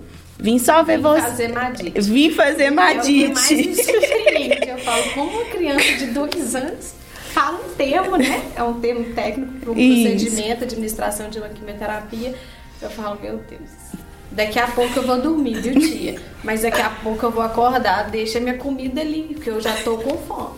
É, sensacional. É, literalmente, eles sabem tudo o que que vem fazer. Dentro do mundinho deles, dentro do, da conexão, né? Da, de conhecimento que eles Da têm, capacidade, da capacidade que eles têm, mas eles sabem tudo o que está fazendo e é importantíssimo a gente participar, até porque nós estamos mexendo no corpo deles. É. Então eu acho importantíssimo, como profissional, que eles sabem. E eles são muito espertos. Uma criança, os pequenininhos, a gente sempre tenta fazer algo lúdico, né? Aí eu falo, você comeu? Aí eu converso com ele, eu, e sua bonequinha, o que, que você deu pra ela comer? O que, que ela comeu ontem? Aí normalmente eles falam o que, que eles comeram. Quando é alguma coisa assim, elas falam assim pra mim, ô tia, ela tá comendo só coisa saudável, tá comendo brócolis, arroz, feijão. Aí, E você? Eu não comi. Ué, mas sua boneca tá comendo você não, ela vai ficar mais forte que você. E eles são muito espertos. Aí eles falam assim, ó, ela tava querendo tomar sorvete, mas na verdade são eles, né? Aí eles falam que o boneco tá querendo tomar sorvete. Eles falam que o boneco tá querendo alguma coisa. Então, às vezes, a gente trabalha nesse lúdico mesmo com eles. Mas é muito interessante como eles têm essa percepção. Dose de Saúde, um podcast produzido pelo grupo Santa Casa BH. Bom, e como é que vocês lidam com a mudança de humor dessas crianças, principalmente os adolescentes, né, Ana? Né? Que tá- uma hora tá bem, tá- outra hora tá num mau humor danado. Como é que é? Igual você falou, Marcos, o adolescente ele nos traz uma demanda diferente da criança e do jovem, né? A adolescência em si já é um processo, né, onde que a criança está se descobrindo, né, fazendo aquele processo de transição para a fase adulta e não é diferente com os, com os nossos adolescentes, né? Então tem dia que tem que pegar na mão, tem que levar para debaixo do chuveiro, porque tem que tomar banho, né? Tem que escovar os dentes, precisa se alimentar, tomar o remédio. Mas eu acho que tudo, de forma muito resumida, assim, eu acho que é o vínculo que a gente cria com eles, né? Então não pode ser algo que eu vou impor, porque acho que essa forma de, de educar não não combina hoje mais, né? Então é muito no diálogo, é a gente mostrando para eles a importância daquilo que está sendo feito, colocando o tempo inteiro que nós estamos ali, mas nós estamos juntos com eles, né? Então o que está sendo feito é o melhor e colocar a todo momento que é algo passageiro, algo transitório, né? Mas o adolescente em si ele nos demanda muito mais, né? Existe um, um- um trabalho de motivação também, Juliana? Sim, é, toda criança, a, a lidar com o, a- o humor da criança é diferente do adolescente. Porque a criança é no momento de pulsionar, é no momento da medicação. Eles são muito momento. Naquele momento eles estão chorando horrores, muito estressados. Passou cinco minutos já tá pulando e rindo na aula. Agora, o adolescente, ele é peculiar. E na, um dos nossos desafios é porque nós temos muito brinquedo para as crianças menores e, e para o adolescente não. Aí eu vou com eles na conversa, no desenho, no lúdico. Eles vêm, principalmente os meninos, né, no, no jogo. Eu, venho, eu entro no universo deles, que é do mundo do blogueiro agora. A nós somos uma, uma leva de meninos. Nós temos agora. vários youtubers aqui, Não, né? estre- Não, agora a onda agora é fazer TikTok. Aí eu vou fazer no TikTok com elas e nesse lúdico dentro do universo que é deles, é no jogo, gente, eu tive que aprender sobre o jogo videogame que eu detestava. Eu tive que aprender o que, que é isso. Você entra dentro dos quartos, muitas das vezes o jovem está em quê? No celular. No celular. E para você tirar aquela atenção ali do, do aparelho e fazer com que ele olhe para você, que às vezes você precisa passar algo importante ali, é bem difícil, né? Fica em jogos até tarde, né? E aí a gente precisa, com muito jeitinho, fazer com que coloque-se regras também, né? Eu falo por mim mesma, né? Porque quando tava de bom humor, eu tava com o lençol aqui. Aí quando eu tava de mau humor, eu tava com a cabeça debaixo do lençol e não falava com ninguém. Literalmente. Aí, à noite, eu, eu ficava muito mexendo no telefone. Eu ficava debaixo do hidrador, assim, mexendo no telefone. Aí quando passava uma enfermeira, fingia que tava dormindo. É, mas às vezes elas pegavam, né, mexendo. Nesse período todo de tratamento, você desanimou em algum momento? Ah, sim, né? Porque tem momentos felizes, tem momentos que não são tão felizes assim. E dá, às vezes, a desanimada, né? Mas sempre tem pessoas ao seu redor, tipo, tipo andando pra cima. Amigos de tratamento que estão lá. Ai, não fica assim, não. Vamos lá. Mais tarde vai tratar aquilo. Vamos fazer aquilo depois. Aí a gente fica já feliz. Aí um, um vai ajudando o outro. Vai ajudando no momento, né? E desanima às vezes, desanimava às vezes, né? Mas é normal, porque no meio da, de tudo que está acontecendo, né? Uma das formas da, da gente trabalhar é justamente porque fazer com essa criança e esse adolescente coloca esses sentimentos para fora. Geralmente quem está lá, as pessoas né, que não sabem, fala, não chora, não fica triste. E o nosso, o nosso papel aqui é chore, fica triste, fala disso pra gente, coloca para fora isso, porque tem muitas doenças psicossomáticas. Além da doença, ainda o, esse emocional abalado vai muito. Tem, tem uma paciente mesmo que ela estava para tirar o catete, fim de tratamento, não conseguia, a caminhonete não subia. Quando eu fui atender, um dos médicos me chamou, Álvaro, falou, Juliana, atende fulano que tá, é, o emocional dela tá falando alto. Fui lá atender a paciente, cuidei dela. Ela falou: Não consigo falar, tia Ju. Eu falei: Não tem problema. Escreve uma carta para mim. E na carta ela falava do medo de ir para a cidade dela e voltar à vida normal. Então, esse medo estava falando alto, a imunidade não subia para tirar o catéter. Coisa simples para gente. Tirar o catéter, nossa, para a gente não acabou o tratamento, bora viver. Para ela estava sendo um tabu. E eu elaborei tudo isso, passou 15 dias, a imunidade subiu tirou o e bora para casa. Então, é, ser verdadeiros com sentimentos faz esse momento ficar mais leve. Eu falo por mim mesma também. Eu acho que todo, toda pessoa que faz medo de voltar para a vida normal, né? Porque a gente não sabe o que vai acontecer, como vai ser. Acabou, a gente acabou a nossa rotina que a gente já tinha, os medicamentos que a gente tomava que, que vai acontecer agora? Como é que vai ser a nossa a relação familiar? Vai ficar do mesmo jeito? Vai mudar? E meus amigos? Eles vão continuar sendo meus amigos? Eu vou fazer amigos novos? Tem muito medo, né? Mas é, é a gente tem que tentar. Tentar porque se for bom ou ruim, a gente tem que tentar de qualquer jeito. A família sempre é um apoio, né? Apoia muito para essa nova fase. E é, é muito bom ter o apoio da família. Bom, e vocês, profissionais, onde se apoiam? Como é que vocês lidam com isso diariamente? Eu acho que assim, eu tenho muito apoio familiar que me ajuda em todos os aspectos. O religioso também, porque eu acho que sem ele eu não daria conta. Mas eu também tenho muito apoio aqui dentro mesmo dos meus amigos profissionais, que muitas vezes eu, eu, eu saio de um quarto e falo assim: ai meu Deus, eu queria chorar. A mãe falou comigo, o paciente falou comigo, a minha vontade era de chorar, de abraçar, de pegar no colo. Aí ela fala: calma, pode, vive, vive essa dor. Você tem que participar. Isso é porque você está compartilhando, você está tendo empatia pelo próximo. Porque é igual a Fernanda falou eu sempre vejo o que eu estou fazendo, eu sempre busco melhorar pelo paciente e penso, eu gostaria que eu fosse tratada dessa forma. E muitas vezes eu tenho um apoio, eu saio de um quarto dilacerada, mas eu tenho um apoio na próxima porta.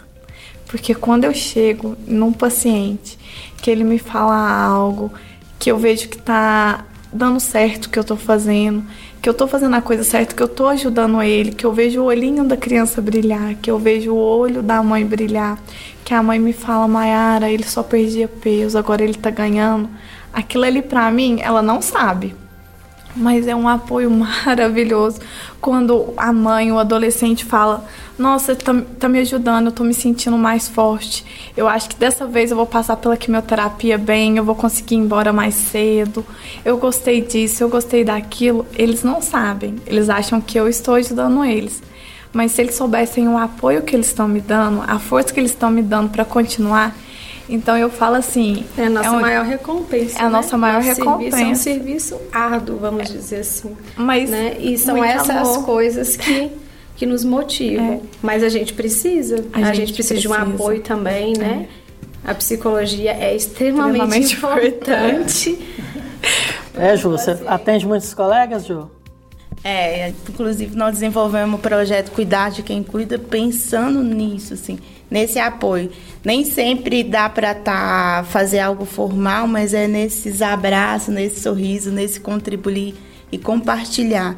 Eu, pessoalmente, é, as minhas fontes de equilíbrio é a religiosidade, a natureza, a minha terapia, que sem ela não estaria aqui para elaborar as minhas questões, porque quando eu esvazio, eu consigo estar aqui inteira para as nossas crianças.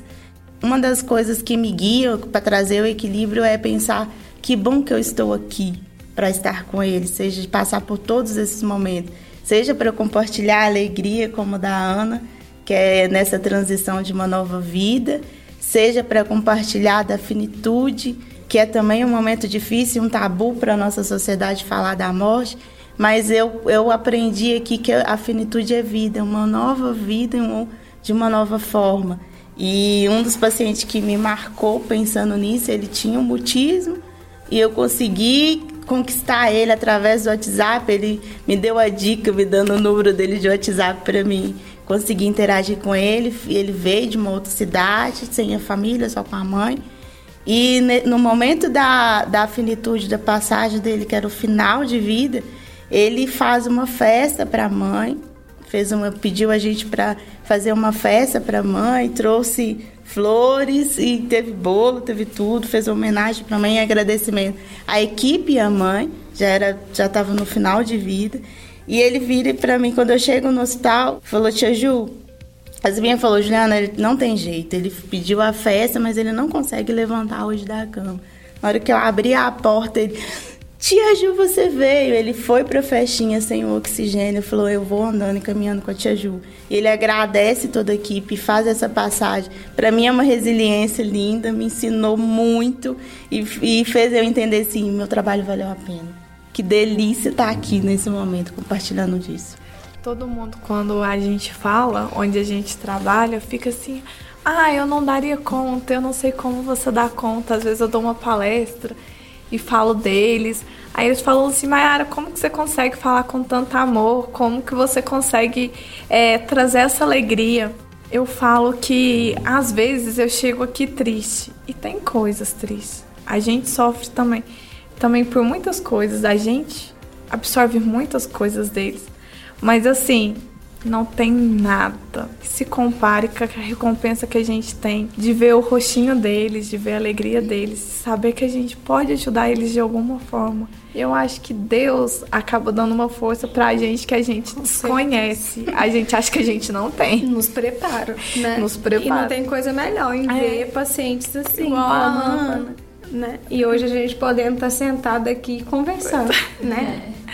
Por que, que as pessoas têm tanta dificuldade de se alimentar quando estão em tratamento oncológico? Porque o próprio tratamento, os quimioterápicos, eles vão gerar várias reações diversas, igual a Ana tinha falado, mudança do paladar, né, Ana? Do olfato, gera náuseas. Algumas crianças vão desenvolver quadro de feridinhas na boca, que é mucosite. Então, assim, é, é um trabalho muito importante. Às vezes a gente tem que fazer muitas adaptações, porque a Ana tá aqui, pode falar melhor pra gente. Eles não sentem o cheiro do alimento igual nós sentimos. Eles não sentem o gosto do alimento igual nós sentimos. Muitas vezes, às vezes, um cheiro, por mais que a gente ache que é fraco, para eles também não vai ser. Às vezes um cheiro de um tempero, de um alho vai causar náusea para eles. Eles já estão nauseosos por causa da medicação. Aí chega a comida, só o próprio cheiro vai piorar esse sintoma. Só de abrir a marmita, só de olhar para o prato, eles vão fazer vômitos. Então, assim. O emocional fala alto. O emocional fala alto. Principalmente as, as crianças menores, elas já atribuem porque elas não sabem que elas estão vomitando por causa da quimioterapia. Então, elas acham que, por exemplo, aquele dia ela vomitou muito, ela tinha comido arroz e feijão. E ela vomitou, ela viu o arroz e o feijão. Aí ela fala, tia, não, eu vomito, não quer comer. Por quê? Porque elas não sabem que estão passando pelo aquele processo, que é aquele remedinho que elas tomou, que está dando, dando náusea, dando vômito. Às vezes até o bebê que mama, ele acha que é mamadeira. Ele tem, ele começa a ficar a recusar o próprio leite, porque ele acha que são aqueles alimentos. Então, assim, é um trabalho psicológico, você mostrar que não é aquele alimento que fez, que é realmente o tratamento é a mudança e adaptação do cheiro, da textura, do sabor. Então a gente tem que mexer com todos os sentidos da criança, do adolescente e fazer toda a adaptação, porque cada paciente vai ter uma reação. Cada paciente vai ter ou náusea, o outro vai ter diarreia, o outro vai ter vômito demais, o outro vai ter muita fome, o outro não vai ter Nada. apetite nenhum. Uhum um vai ter mucosite, não adianta a gente querer dar algo salgado inteiro para ele, porque como que ele vai mastigar se a boca tá sangrando? Então é a gente tentar perceber o paciente, ter empatia e tratar aquele paciente como único, tentar entender o que que ele tá sentindo, o que que ele tá precisando naquele momento. É, eu falo por mim mesmo, sentia muito isso. Em, eu não sei qual é o medicamento, mas tinha, acho, tinha um que realmente mudava o sabor da minha boca, que ficava tudo muito amargo. Tem até hoje cheiros que eu sinto e eu já fico. Não, mãe, não vai ficar traz muito. Lembrança, é, né? traz lembrança e isso já vai pra minha cabeça, já fala, ah, eu vou vomitar se eu ficar perto disso. Aí tem cheiros, tem comida que eu não como porque eu sei que eu vou passar mal. E eu acho que fica até pra, pra acho que fica pra sempre esse pensamento, né, com algumas comidas um tempero. Minha mãe até não faz mais, porque sabe que, que eu não como, que eu vou ficar já. Às vezes, hum, aí fica com mãe, eu acho que eu não vou comer não, porque faz me lembrar de negócio, não acho que melhor não. A Mayara já revelou aqui que teve um, uma motivação pessoal, né, para fazer nutrição relacionada ao pai dela. E você, Juliana, e você, Fernanda, estão no lugar onde imaginaram estar, sonharam estar? Teve alguma coisa a ver com a vida pessoal de vocês também? Assim como a Maiara, né, eu também tive um parente que teve o diagnóstico de câncer e era algo assim novo, né, para minha família. A gente não conhecia na época eu estava acabando minha graduação em enfermagem, então me motivou a mesmo buscar, a conhecer o que que eu poderia fazer enquanto familiar, né? O que a gente falou que adoece toda a família e de fato eu estive presente nessa outro, no outro lado. E aí, pouco tempo depois, eu fui conhecendo. É, e aí entrei é, para oncologia pediátrica e eu pude, assim, eu acho que é a mesma oportunidade de se colocar em prática, né? A gente, eu vivi o que que é o lado da família, o que que às vezes é a falta de informação, muitas das vezes a ansiedade, o medo, a questão da alimentação que a gente tanto reforça que às vezes é limitante para aquele, aquele paciente. Então isso me motivou dentro da oncologia porque eu já estive do outro lado, né? Eu sei que pequenas coisas fizeram diferença. Então, eu, enquanto profissional hoje, eu tento fazer essa diferença. E você, Ju?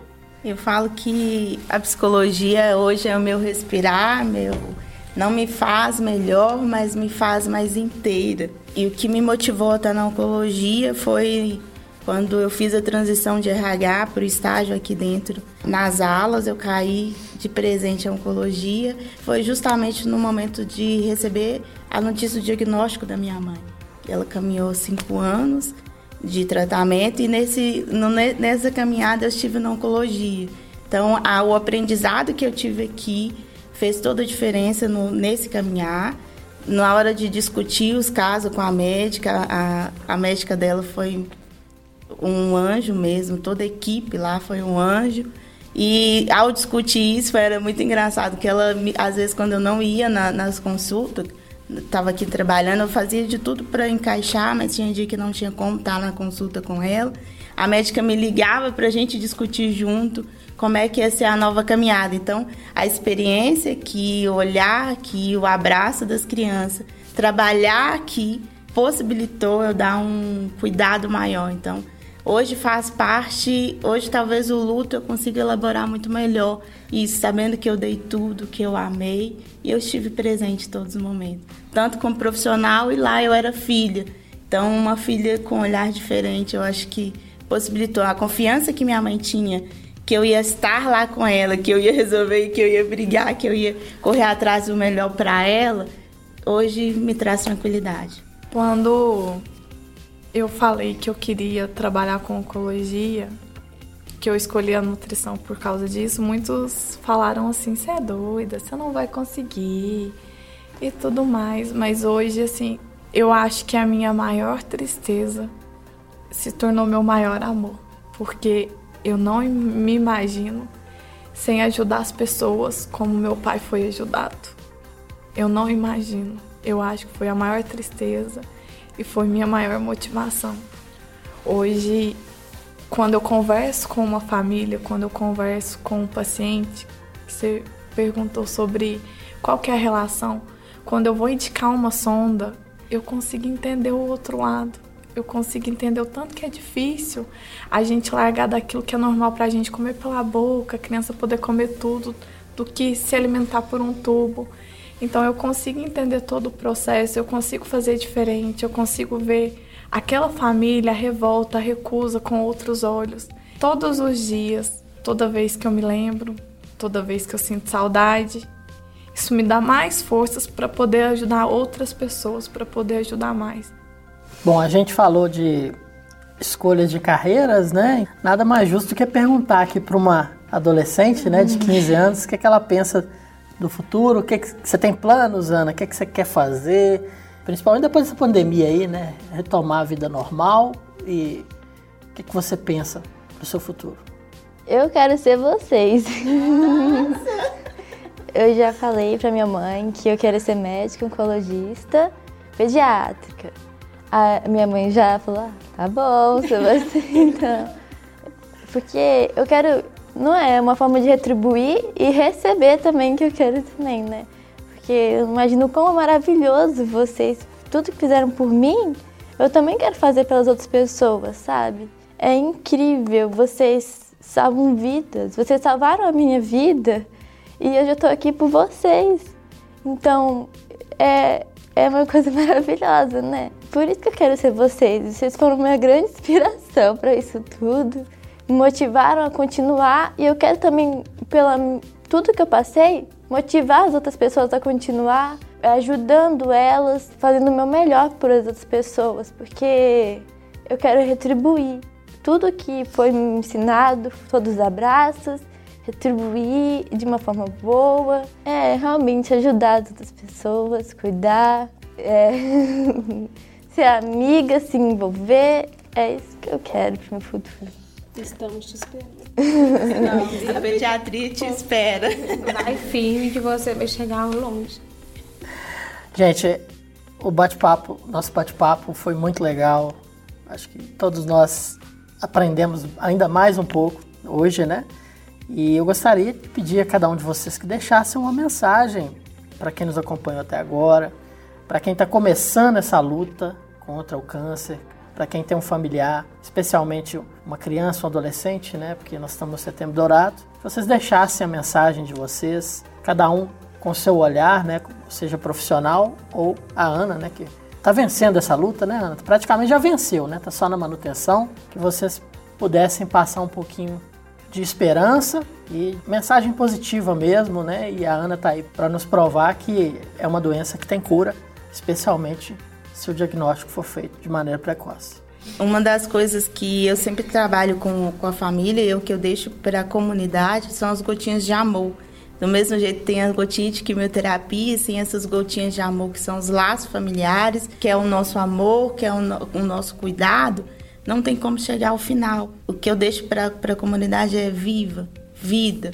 O que tem gerado aqui dentro é vida e o que pulsa aqui, tem, aqui dentro do hospital é vida. E que isso venha impactar e venha chegar até vocês para muito além do que a morte. Aqui tem vida, aqui tem esperança, aqui tem alegria, aqui tem amor, aqui tem aconchego. Aqui tem o coração cheio hoje de emoção e alegria ver, ver vocês lutando e vencendo e vamos caminhando junto com vocês. O que eu deixo para vocês é vida, é amor, é esperança. Quem tá menos pior aí? Maiara, você. Vai, vai, vai. Maiara. É, o que eu queria. Eu acho que o que eu tenho para falar para vocês é que, diante de tudo, independente se vai durar um dia, um mês, um ano, independente do tempo que durar, apoiem um ao outro. Família, amigos, profissionais de saúde, busquem ajuda, tirem dúvida. A família, fala que ama, vira pro seu filho hoje, fala que você ama ele. O filho vira para sua mãe, fala que ama, vira para avó. Demonstrem carinho, gente. O que mais a gente aproveita nessa vida, a única coisa que a gente leva é o amor que a gente dá, é o amor que a gente recebe. Eu acho que apesar de ser uma doença muito triste, é uma doença que faz a gente repensar em tudo, nas atitudes. Infelizmente, às vezes a gente precisa passar por algumas situações para a gente aprender a dar valor nas pequenas coisas. Então, converse com seu filho hoje, pergunta como foi o dia, mostra para ele que você tá ali do lado, principalmente se for uma criança que está passando por um tratamento. Eu sei que tá difícil para você, pra gente familiar, às vezes é muito difícil. É, a gente acha que é uma dor sem fim, mas a gente acaba tendo força pelas pessoas que a gente ama. Eu costumo falar que, apesar de tudo, tudo valeu a pena. Vale a pena cada detalhe, mesmo que se chegue à finitude, mesmo que não se chegue no final do tratamento, vale a pena a gente estar ali do lado, vale a pena a gente dar amor, vale a pena a gente cuidar. Muitas vezes a gente não tem nem oportunidade disso. O que eu tenho para falar para vocês é que não é fácil, mas a gente consegue. E o amor torna tudo mais leve. Então, independente fa da fase que você tiver, se você é familiar, se você é profissional de saúde, se você é o paciente, semeie amor. E independente do que, for do que você for fazer ou do que você for passar, tenha amor, tenha paciência, tenha empatia pelo seu paciente, o paciente tenha paciência, porque o que o, o, paciente mais tem que ter é paciência. Tentar fazer como a Ana falou. Os dias já são muito difíceis, vamos tentar ver um lado bom. É uma amizade que a gente faz, é um profissional de saúde que acaba se tornando familiar. Tentar se apegar às coisas boas, porque isso vai tornar nossos dias mais leves. Fernanda. Primeiramente, eu queria agradecer, né, por esse bate-papo, que eu acho que foi super produtivo.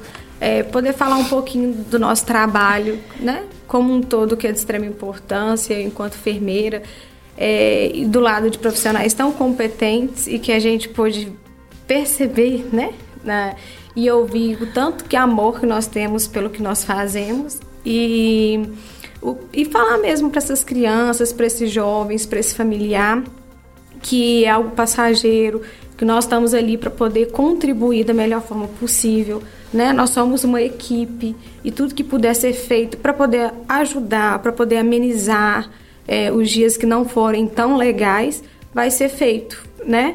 É, é, nós somos uma grande família, né? E hoje é muito gratificante mesmo a gente ver a Ana falando, dando seu depoimento, né?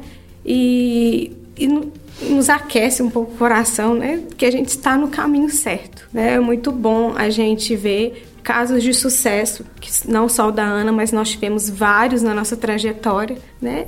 E no mais dizer para esses familiares que nós estamos com eles, né? E nós vamos caminhar juntos. E agradecer. O meu recado para quem está iniciando agora essa fase, eu sei quanto é difícil, mas eu só tenho uma palavra: viva, lute É difícil no começo, é, porque nem tudo é fácil na vida, mas vai valer a pena, vale muito a pena. Guarde cada momento, cada segundo, cada sorriso, abraço. Faça amigos, é... abrace, diga eu te amo para a pessoa, qualquer pessoa, dá, abraço de graças, porque essa fase é difícil, mas a gente não pode ver como uma fase ruim, uma fase de aprendizado, eu diria, porque eu aprendi muito. Eu me considero uma guerreira e muitos dos meus amigos também são guerreiros para mim. E você que vai estar tá iniciando é um guerreiro só de já estar tá aí ou escutando essa notícia. Os que se foram é um guerreiro, os que vão sempre estar comigo no meu pensamento, nas minhas orações. Vocês que se foram, as famílias, as pessoas, vocês são guerreiras também, porque nossas famílias também são, que estão apoiando cada dia. Você que não pode estar caiu aqui de surpresa e está ouvindo, faça o bem, ajude, converse, se envolva né, com essa causa, porque é muito importante. Vocês não sabem, é, tem a doação de medula, vocês podem fazer doação de sangue. É muito importante, porque você pode dar uma vida para outra pessoa com um simples sangue, com uma medula. Façam a doação, é importante. Doe cabelo também, porque muitas meninas ficam sem. Eu recebi uma perua que amo ela até hoje. Façam o bem, sabe? É muito importante, porque muita gente. Eu posso estar muito feliz aqui demonstrando, mas eu sou assim, eu sou assim, feliz. Mas tem outras pessoas que não estão assim, tão difíceis, estão em estado difíceis, que precisam de ajuda, precisam de uma doação, uma doação de medula. Se cadastre, faça a doação. Não tenha medo, eu sei que muita gente tem medo da doação, tem medo de se machucar, mas não é assim, sabe? Você pode estar dando vida, uma oportunidade para uma outra pessoa viver. Isso é muito importante. Então, é isso. Aproveitem a vida, porque ela é muito importante. Viva ela intensamente porque é isso que eu tô vivendo agora e quero que você também faça. Ai, Ana, você acaba com a Ai, gente. é. Minha vista tá Nossa, tá até embaçada já. É, depois de, né, desse programa tão especial, né? Tão emocionante. Todo mundo segurando aqui para não chorar, né? Tem, aliás, eu que tô segurando, né? Tá todo mundo chorando. Estamos terminando mais uma edição do podcast Dose de Saúde. Quero agradecer a presença dos nossos convidados e também agradecer a você, nosso ouvinte, que está conosco até agora. Muito obrigado pela sua audiência. Mas antes de terminarmos, ouça esse recado muito importante da Santa Casa BH. Queria que tudo não passasse de um pesadelo, mas a guerra que estamos vivendo é real e faz mais vítimas a cada dia. Antes de iniciar a batalha, me preparo e peço proteção. Faço parte de uma equipe que está sempre pronta e acredita na grandeza do nosso propósito: salvar vidas. Ainda assim, sentimos medo e cansaço ao assistir algumas baixas pelo caminho. Mas aqui, na Santa Casa BH, ninguém se abate. Muitos já venceram essa batalha. E a cada vitória, acreditamos mais no fim dessa guerra. A gente segue firme, sabendo que podemos contar com milhares de aliados como você. Doe para Santa Casa BH. santacasabh.org.br barra doações. Ouça o podcast Doses de Saúde nas principais plataformas digitais e compartilhe com seus amigos. Muito obrigado a todos e até a próxima edição do Dose de Saúde. Tchau!